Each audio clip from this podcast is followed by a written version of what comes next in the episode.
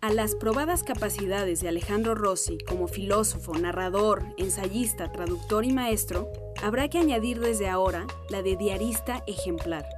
Fernando García Ramírez y Laura Emilia Pacheco se adentraron en los diarios de Rossi para ofrecer un pequeño vistazo del universo anotado en esas páginas.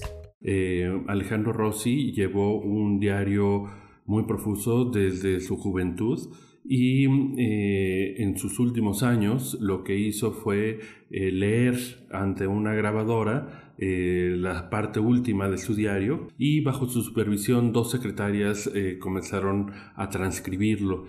muy generosamente su viuda, Olbert Hansberg, nos permitió el acceso a eh, un manuscrito, un manuscrito extraordinario, cerca de 1200 cuartillas revisamos. Estas cuartillas comprenden del periodo del 1993 a 2003, del cual nosotros para la edición que, ahora eh, brindamos en Letras Libres hicimos una selección y privilegiamos en esta edición de las muchas betas posibles, de la beta histórica, eh, de la beta filosófica, de la beta política, era un agudo comentarista político, eh, destacamos solamente eh, los fragmentos dedicados a la, literatura.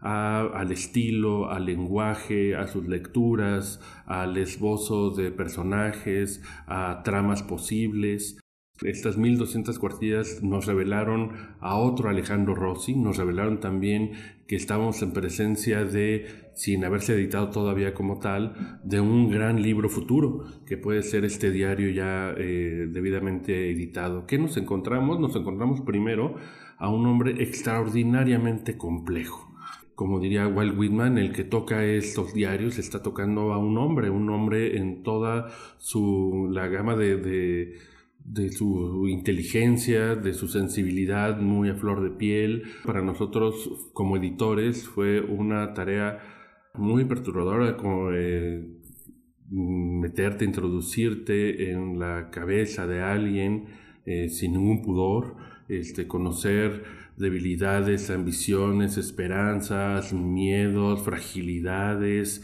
Este roce secreto pues es el que se muestra a plenitud en su diario.